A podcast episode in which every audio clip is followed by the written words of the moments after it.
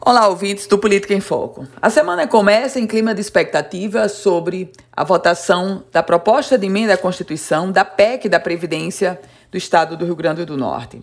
Uma PEC que já foi colocada ou tentou ser colocada em pauta por duas vezes na semana passada, mas a bancada governista obstruiu a votação, isso porque a realidade posta é de que a reforma da Previdência ainda não tem os votos suficientes para ser aprovada. E aí, com receio de derrota no plenário da Assembleia, a governadora Fátima Bezerra instrui os deputados da situação para simplesmente não darem o quórum necessário, e o quórum necessário é de 15 deputados em plenário para que a proposta comece a discussão.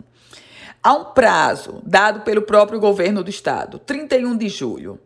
O executivo tem hoje 13 deputados, precisa de mais dois.